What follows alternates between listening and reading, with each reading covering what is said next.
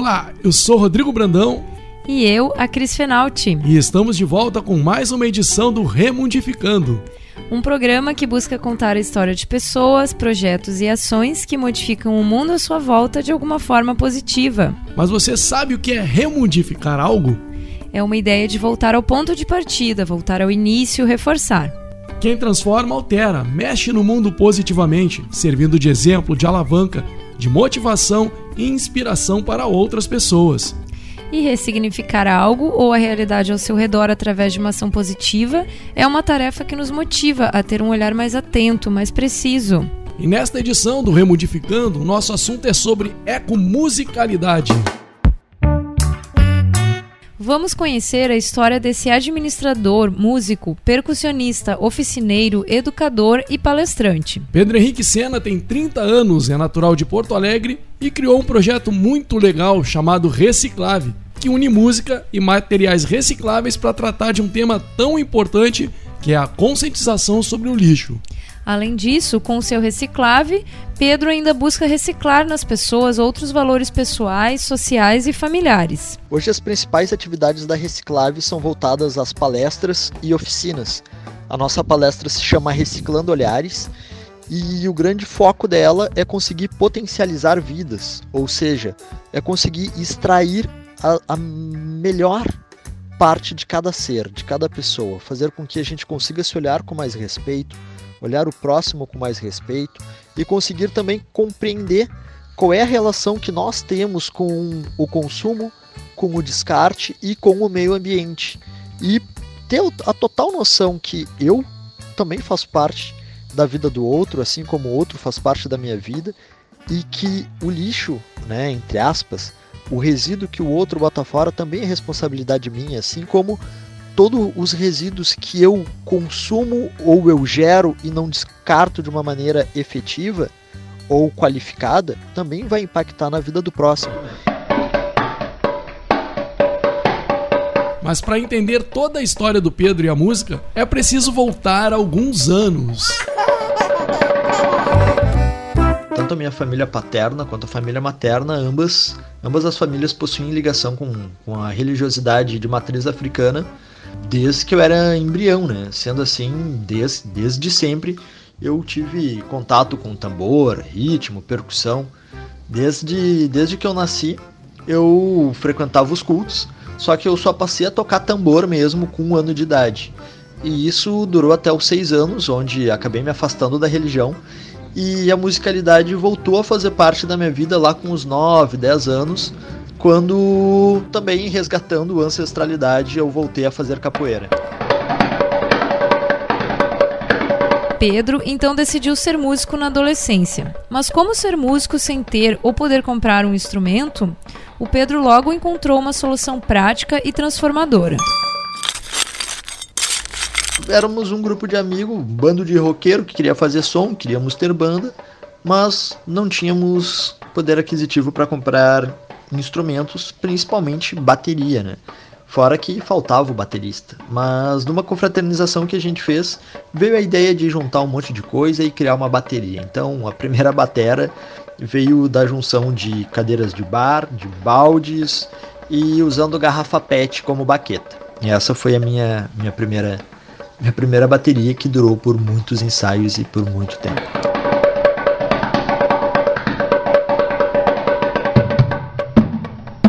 Neste período da adolescência, o Pedro já tinha como prática acoplar objetos recicláveis para trazer outra sonoridade à sua bateria. E assim, se a vida te dá um limão, você faz dele uma limonada. Foi mais ou menos assim que o Pedro viu a sua primeira oportunidade de conectar música com sustentabilidade e reaproveitamento de lixo reciclável. Eu saí do ensaio e fui até um parque bem conhecido aqui em Porto Alegre, que é o Parque Germânia.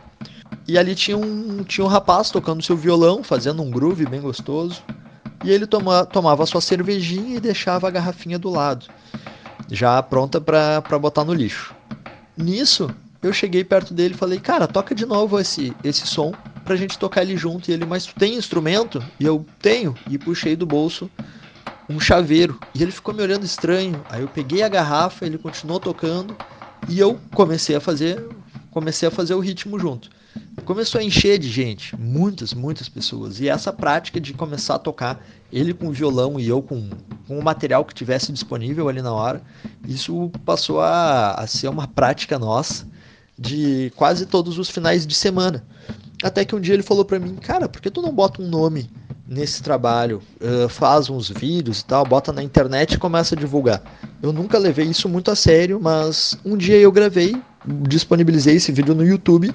Não sei se ainda existe esse, esse material. Não tinha muitas visualizações, mas as pessoas que viram esse vídeo digamos que eram as pessoas certas. E a partir disso começaram a aparecer oportunidades e convites para falar sobre o meu trabalho e sobre reaproveitamento e música em escolas, em faculdades, para dar algumas entrevistas e a partir dali a coisa começou a criar um corpo bem interessante.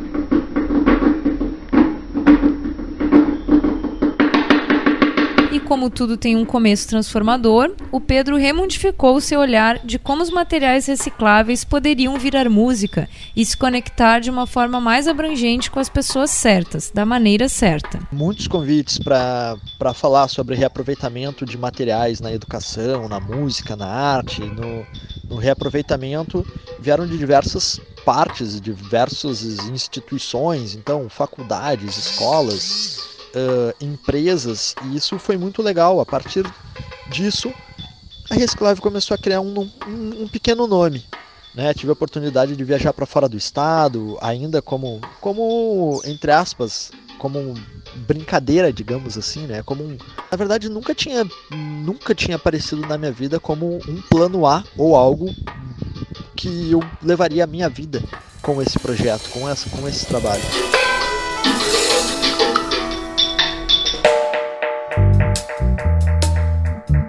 A vida seguiu. Em 2014, o Pedro deu arranque como microempreendedor individual na empresa Reciclave. Ali, iniciava sua caminhada como palestrante em instituições de ensino, demonstrando como os materiais reaproveitados poderiam ser inseridos na música, na arte e outras formas de cultura e educação. E de lá para cá, o Reciclave já passou por mais de 90 instituições, com oficinas para alunos de ensino infantil, seja no primeiro ano do fundamental, como também em cursos superiores e técnicos, e até em instituições que trabalham com acolhimento e assistência social, voltadas à população em situação de rua e acolhidas. Sobre isso, Pedro analisa de que forma o Reciclave se torna um mediador de relações sendo uma ponte para os novos olhares para a vida e sonhos. Hoje o que eu mais percebo com o nosso trabalho é que ele tem uma abrangência absurda. Ele atende desde berçário até geriatria e independente se se são alunos e pessoas que estão em com grande que possuem grandes recursos financeiros, até mesmo em comunidades que que enfim é, é triste ver um, a, o grau de vulnerabilidade que existe nesses locais. Então, puxando para o lado das crianças e adolescentes que são, são mais o são principalmente o nosso público-alvo, né? Os jovens e adolescentes. Para as crianças eu vejo que se perdeu muito a questão do brincar. Poucas crianças ainda têm a, o costume de conseguir pegar uma garrafa, pegar uma lata e imaginar um boneco, imaginar um foguete, uma bonequinha, um carrinho, seja o que for. A tecnologia ela veio com força, independente do, do, do nível, né, da classe social. E isso acaba acaba criando algumas barreiras na nossa no nosso criar, na nossa criatividade, né, no brincar da, da infância. Pedro ainda destaca a atenção que é preciso ter com uma geração que carrega tantas dúvidas sobre o seu futuro. Quanto aos adolescentes, o que eu mais noto é que, que falta muita convivência e acolhimento. Falta, faltam pessoas que olhem para eles e digam: calma, cara, vai dar tudo certo, senta aqui, vamos conversar e que falem a linguagem deles, a ponto deles se sentirem à vontade e conseguirem debater, seja o assunto que for.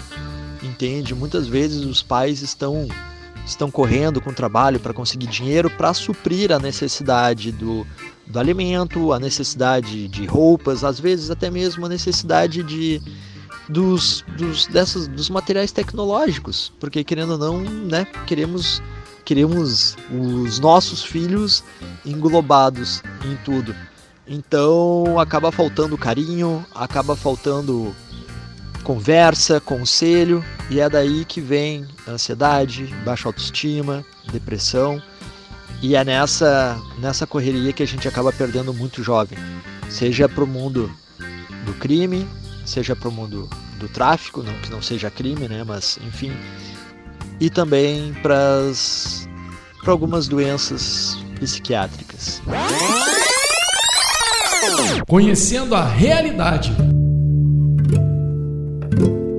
O estudo Solucionar a Poluição Plástica, Transparência e Responsabilização, feita pelo Fundo Mundial para a Natureza, mostra que o Brasil é o quarto país no mundo que mais produz lixo.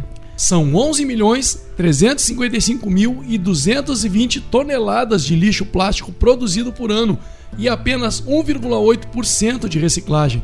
Só está atrás dos Estados Unidos em primeiro lugar, da China em segundo e da Índia em terceiro lugar. Cada brasileiro produz um quilo de lixo plástico por semana. Somente 145.043 toneladas de lixo plástico são recicladas. 2,4 milhões de toneladas de plástico são descartadas de forma irregular. E 7,7 milhões de toneladas ficam em aterros sanitários. Mais de um milhão de toneladas não é recolhida no país.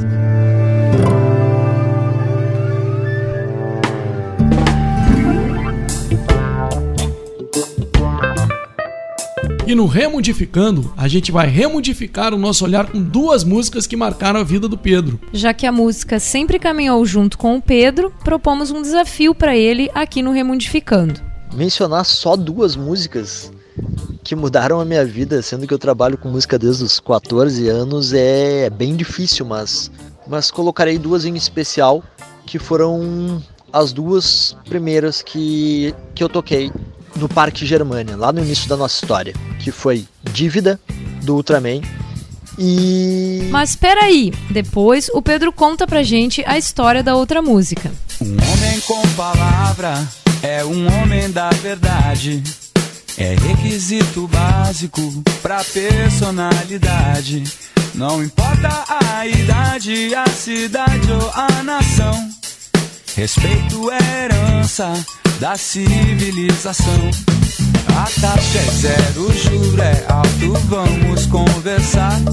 Ressarcimento, pagamento, vamos negociar.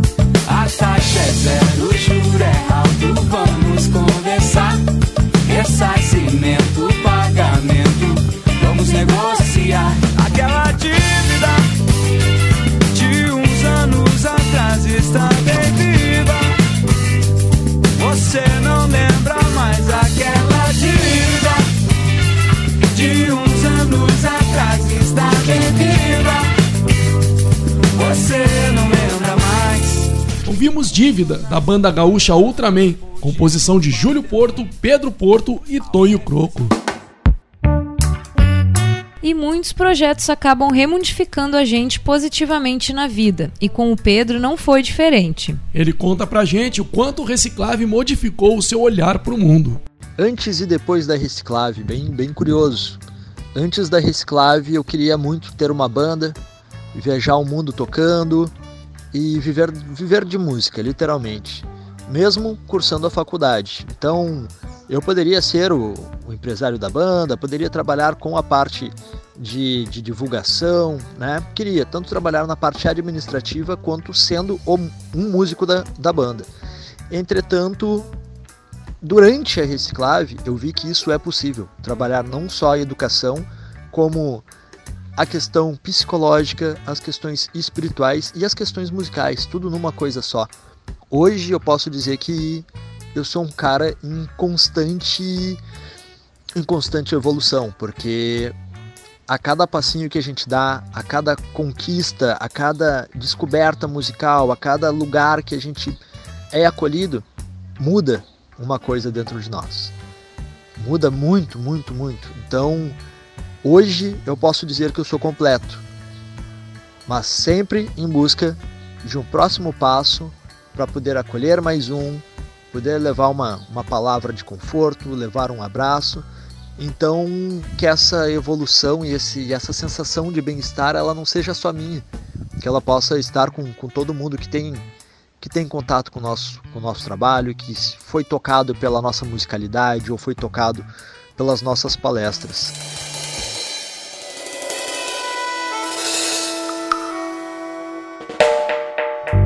E o Pedro já faz planos fortes para este ano de 2020.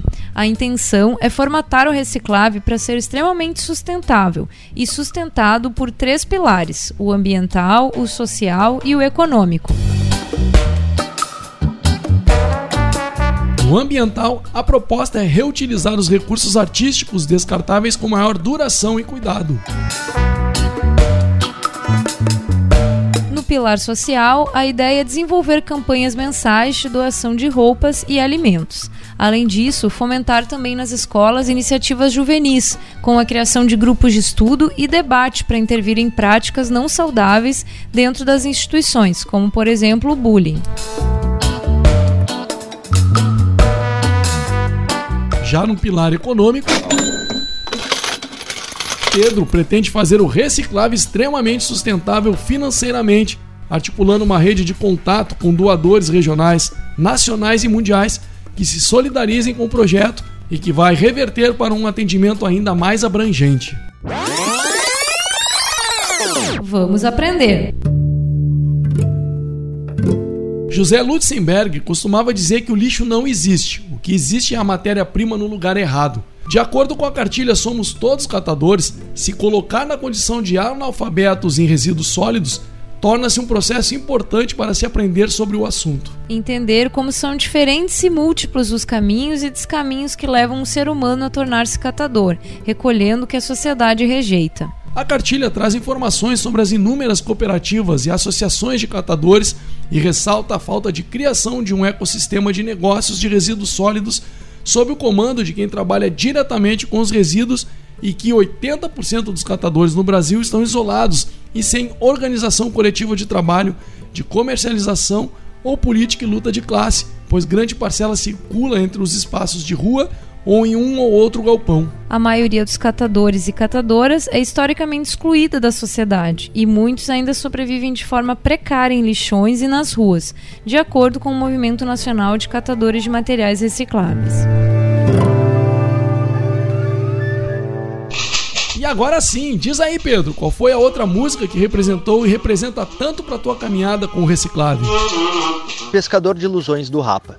Não foi essa música que foi a primeira a tocar, mas hoje nós trabalhamos muito forte a música Pescador de Ilusões nas palestras. Valeu a pena, é, é, valeu a pena, é, é, sou pescador de ilusões, sou pescador de ilusões. Valeu a pena, é, é, valeu a pena, é, é, sou pescador de ilusões, sou pescador de ilusões.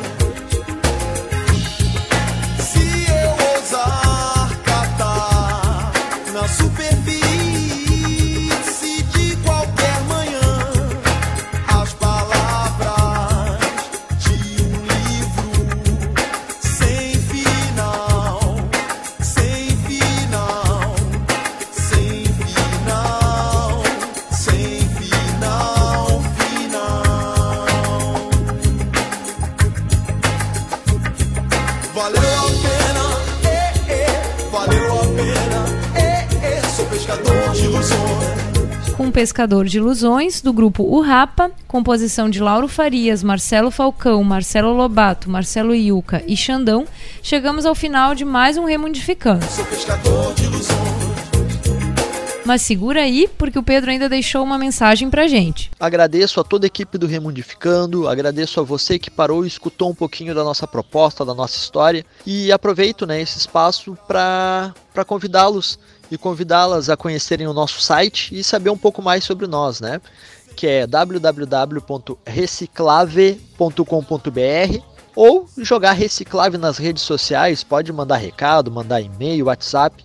Eu mesmo responderei para cada um de vocês e desejo tudo de bom, que consigamos cada vez mais ser nossas melhores versões, plantar nossas melhores sementes. Muito axé a todos, um forte abraço e salve! Valeu. Na reportagem e produção, Cris Fenalti. E Rodrigo Brandão. Com técnica D, Rodrigo Brandão. Até o próximo Remundificando. Tchau! De fato, eu não acredito que eu tenha sido o embrião da Reciclave. Eu costumo dizer que foi a Reciclave, sim, que me deu a oportunidade de um recomeço. Sou pescador de ilusões.